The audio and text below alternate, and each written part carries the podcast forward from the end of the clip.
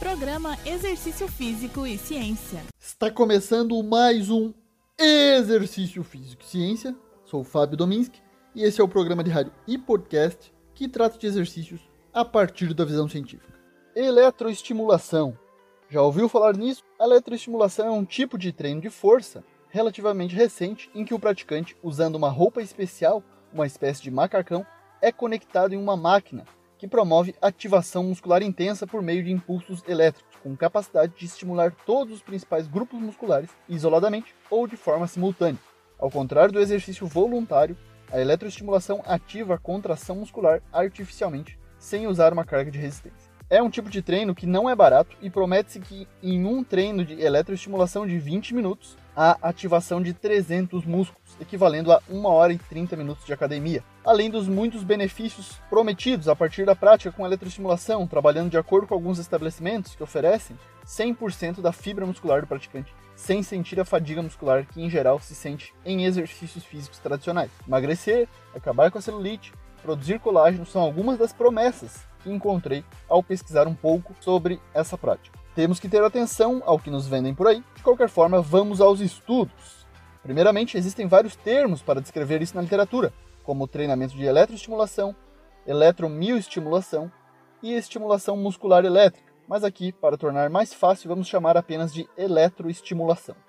Em estudo publicado em 2019, que avaliou o efeito de oito semanas de treinamento de força combinado com eletroestimulação nas adaptações morfológicas e funcionais em indivíduos ativos, que foram uma repetição máxima e a espessura muscular do bíceps, tríceps e vasto lateral, para isso 58 voluntários participaram, 16 em grupo controle, que não treinou, 21 pessoas em treinamento de força e outras 21 pessoas no grupo com treinamento de força com eletroestimulação.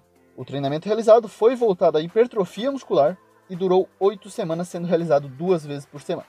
E os resultados? Bom, os resultados mostraram que ambos os protocolos de treinamento, somente treinamento de força e treinamento de força com eletroestimulação, resultaram em uma melhora significativa em todas as variáveis estudadas relacionadas à força e espessura muscular em relação ao grupo controle, esse composto por pessoas que não fizeram atividade física.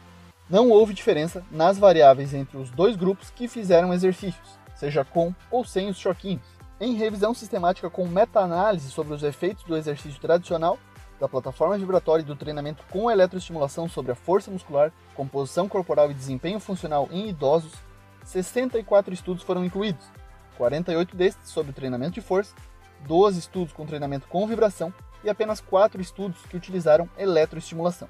Foi visto que para a força de extensão de joelhos, o exercício tradicional foi superior embora o treinamento com vibração também teve resultado positivo, significativo, mas não a eletroestimulação. Os efeitos do treinamento com vibração e com eletroestimulação sobre a composição corporal não são claros devido ao pequeno número de estudos, enquanto os efeitos positivos do treinamento de força tradicional foram claramente demonstrados. Os efeitos do treinamento com vibração, em particular a eletroestimulação, foram menores ou ausentes.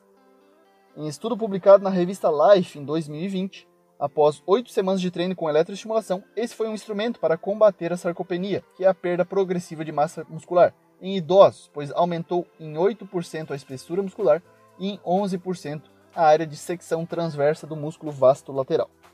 Em revisão no Journal of Training and Conditional Research, autores alemães estabeleceram com base na literatura algumas pré-condições para que esse tipo de treinamento funcione e encontraram que é necessário uma intensidade de estimulação de pelo menos 50% da contração voluntária máxima associado ao treinamento de força de 4 a 6 semanas, com 3 sessões semanais, no mínimo, para ativar as adaptações de força. Aí sim, foram observados estudos com ganhos de força significativos. Em relação à força máxima, alguns estudos mostraram ganhos significativos, mesmo após um curto período de 3 semanas. Já componentes como força de velocidade, capacidade de salto e corrida apresentam uma maior complexidade de movimento e, portanto, são influenciados por vários parâmetros, como coordenação e ativação neural. Esses parâmetros podem apresentar atrasos na adaptação.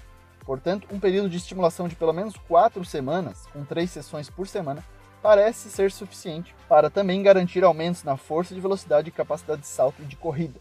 Um dado interessante trazido na revisão e comprovado através de quatro estudos é de que há efeitos da eletroestimulação na atividade da enzima creatina quinase, sendo que o estímulo elétrico pode causar significativamente mais estresse no sistema muscular e, portanto, exibe maior atividade dessa enzima quando comparamos ao exercício de contração muscular voluntário, o exercício tradicional. Um desses estudos mostrou um estresse no sistema muscular 40% maior após o treino com eletroestimulação intensa. Talvez por isso o relato de algumas pessoas que praticam esse tipo de exercício de elevado cansaço após as sessões. Nesse sentido, o treino com eletroestimulação requer um intervalo maior entre as sessões de treinamento para não sobrecarregar o sistema muscular e garantir as adaptações de força. Nesse sentido, o descanso e a recuperação são essenciais. Recente revisão sistemática com meta-análise na Frontiers in Physiology mostrou que a eletroestimulação é um estímulo de treinamento complementar viável para aumento de desempenho. Nesse trabalho, os autores colocam que esse tipo de treino fornece uma variedade de diferentes estímulos, mas uma transferência notável dos resultados para atletas de alto nível é especulativa. Talvez por isso não vemos atletas de alto rendimento utilizando esse tipo de treinamento. Pode ser pela distância da especificidade da modalidade, esse é um princípio do treinamento esportivo muito relevante. A explicação para as melhorias usando eletroestimulação abrangem um maior número de unidades motoras recrutadas durante o exercício em comparação com contrações dinâmicas voluntárias, exercício tradicional. A eletroestimulação seria uma forma de fazer o músculo contrair sem a necessidade de um comando do sistema nervoso central. Entretanto, será que isso é válido para a população em geral? Considero que ela pode ser útil em alguns casos, como pessoas com limitações de movimento, ou lesões medulares ou imobilizações. Entretanto, uma pessoa que consegue se mover normalmente não se beneficiará muito dela, pois os treinos com altas cargas e ou, ou levados até a falha no treinamento de musculação tradicional ou treinamento funcional já ativarão todas as unidades motoras necessárias e gerarão as respostas fisiológicas pertinentes. No geral, as promessas associadas à eletroestimulação possuem falhas em todos os aspectos. Primeiro, na promessa de treinos mais curtos que os tradicionais, então em 20 e 30 minutos, como é prometido, é possível adotar protocolos com embasamento científico e resultados já consolidados, como o treino intervalado de alta intensidade, o HIIT ou a musculação. Também há falha nas promessas de fornecer estímulos intensos nas promessas de promover melhoras na composição corporal e nas promessas de terem embasamento científico. Além disso, para a recuperação muscular, não há evidências consistentes do uso de eletroestimulação. Dado o número limitado de estudos disponíveis sobre eletroestimulação, a escassa quantidade de evidências científicas encontradas não permite conclusões definitivas sobre seus efeitos, portanto, estudos futuros sobre são necessários. Embora pareça ser uma modalidade interessante, com bastante marketing, não temos evidências consistentes ainda sobre seus efeitos. E novamente chegamos à famosa frase de Bruce Frederick Skinner: A ciência é uma disposição de aceitar os fatos, mesmo quando eles são opostos aos desejos. Esse foi mais um Exercício Físico e Ciência. Lembrando que todos os nossos programas você encontra no Spotify, Google Podcasts, no Deezer e no Apple Podcasts. Um abraço e até a próxima. Você ouviu Exercício Físico e Ciência com o professor Fábio Dominski na Rádio Desk FM 91.9.